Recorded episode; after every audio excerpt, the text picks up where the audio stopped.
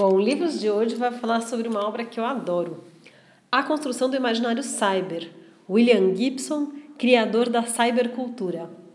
De autoria do Fábio Fernandes, quem eu conheço e é até meu amigo, e até demos um curso juntos a respeito de literatura de ficção científica e ficção fantástica.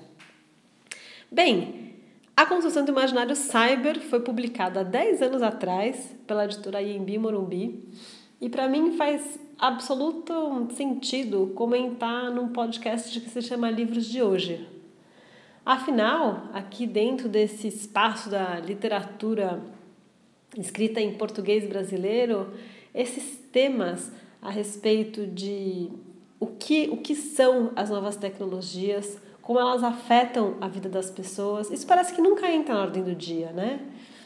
E a gente está falando de uma literatura produzida num lugar que com bastante exclusão, ou seja, pela falta de acesso a essas tecnologias, ou enfim, a gente não desenvolve aqui, a gente usa uma coisa meio de segunda mão, de uma forma mambembe. Como é que seria a ficção científica produzida no Brasil? Bom, não é isso que eu vou responder hoje. Eu vou falar a respeito do livro do Fábio, mas te deixo com essa pergunta. Esse é um livrinho com um tom acadêmico, mas ele é curto, ele é fácil de levar na bolsa, gostoso de ler, com várias, enfim, piadinhas, sacadas. Então, acho ele um livro muito interessante para você que quer entender mais a respeito do movimento do cyberpunk, sobre ficção científica produzida a partir dos anos 80 do século passado, saber um pouco quem que foi o William Gibson. Então, acho que isso é algo fundamental aí para quem quer entender um pouco a respeito do tema. Nas palavras do William Gibson, citadas pelo Fábio, ele fala o seguinte: Não acho que a ficção científica tem muita capacidade de previsão, mas é uma ferramenta interessante para se olhar o mundo em que vivemos. Então, mesmo que a ficção científica tenha esse pé no futurismo, uma das grandes capacidades dela é pensar a respeito do mundo em que a gente vive hoje né? O livro ele fala bastante a respeito do cyberpunk, que foi um movimento, ou enfim, uma tendência literária muito explorada nos autores de língua inglesa, embora tenha suas, enfim, seus filhotes aqui pelo Brasil, mas eu não vou falar disso agora porque talvez seja algo bem complicado. Eu vou citar um parágrafo do Fábio em que ele conta um pouquinho o que é o movimento cyberpunk e por que é interessante a gente ler isso aqui a partir do Brasil. Embora fruto de um movimento criado no começo da década de 80 com outros autores, a visão do mundo cyberpunk foi melhor definida por Gibson em Neuromancer. Bom, para quem não sabe, Neuromancer é um dos romances mais importantes, eu diria, dos anos 80 que inspirou não só o filme Matrix, mas eu creio que boa parte do que a gente entende por universos paralelos, internet, tudo isso. Recomendo muito que se leia Neuromancer.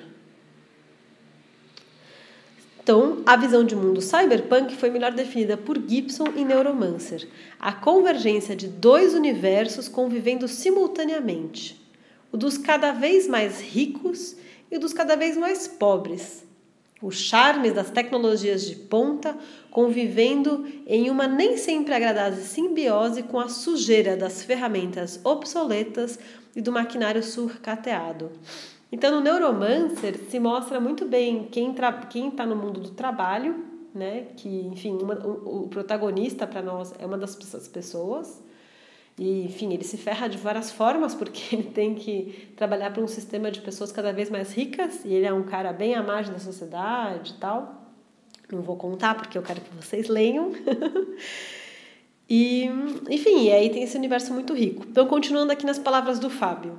E a revolta contra o sistema, característica de outro movimento, o punk, a reinvenção, ou, para utilizar um termo pós-moderno, o sampleamento de velhas técnicas para quem não tem dinheiro para pagar os confortos da sociedade futura. Parece que é alguma coisa que a gente vê aqui? O mundo cyberpunk é um mundo dividido mal entre os muito ricos que dispõem de um acesso fácil à comunicação instantânea universal e os pobres, os mendigos, os loucos da aldeia global que lutam nos subterrâneos por esse acesso, criando tribos e subculturas que trocam informações entre si sem parar, fomentando as guerrilhas midiáticas não muito diferentes das que vemos atualmente. É uma aldeia global possível. Então aqui o Fábio conta um pouquinho a respeito do cyberpunk. Eu selecionei essas passagens que falam um pouco de algo que eu acho que é interessante para o Brasil, né? Então não uma internet, enfim, uma tecnologia que seja de acesso a todas as pessoas e que passe, enfim, por essa divisão de classe muito forte, de divisão de trabalho e de, enfim, que tem pessoas muito ricas e que tem pessoas muito pobres. Alguns críticos marxistas, então saindo um pouco aí do livro do Fábio, falam bastante mal sobre William Gibson. Uma das, das afirmações que são feitas, e aí sem citar alguém muito específico, é que talvez essa literatura ela tenha certeza da expansão do sistema capitalista. Né? Então, e agora, inclusive, numa produção imaginária aí de colonização do imaginário que você não tem limite. Então, esse movimento cyberpunk, ao contrário das gerações anteriores, inclusive dos anos 70, que foi recepcionado com a relação New Left, então da nova esquerda, que coloca em questão se o capitalismo é a única certeza da vida, parece que os cyberpunks eles afirmam que, enfim, que a única certeza da vida é a propagação desse sistema para a nossa vida até o final dos nossos dias. Então, como diria o Jameson, é mais fácil imaginar o fim do mundo do que o fim do capitalismo. O Jameson, inclusive, ao fazer uma crítica ao Gibson, ele coloca uma frase que eu acho interessante, que o Gibson faria uma cartografia de um imaginário, novo imaginário geopolítico. Porque ao contrário também desses autores que eu estou citando da década de 70, que aí eu podia exemplificar como a Ursula Le Guin, o Philip K. Dick, o Gibson ele trata de países que não apareciam antes no cânone entre aspas da ficção científica produzida nos Estados Unidos que são falar muito de Japão como ainda um dos líderes dessa revolução tecnológica incluir sei lá Jamaica então e, e, e como assim não só incluir mas incluir num, num se valendo de estereótipos se valendo de uma visão até bastante preconceituosa dessas pessoas que vivem nesses países mas de forma bastante fraternal, no sentido que não se ignora que se existem essas pessoas, né? Porque na ficção científica mais clássica, parece que tudo se passa nos Estados Unidos, né? Pelo menos na ficção, em boa parte da ficção científica produzida em língua inglesa. E aí eu queria fazer esse convite, então, eles lerem o livro do Fábio, que trata desses assuntos que eu comentei e muitos outros, e que é um belo ponto de partida para a gente entender melhor o que se escreveu nos anos 80 sobre esses assuntos e que pode fomentar aí uma imaginação literária do que vai vir nos próximos anos do século XXI. Tá bom? Espero que tenha gostado.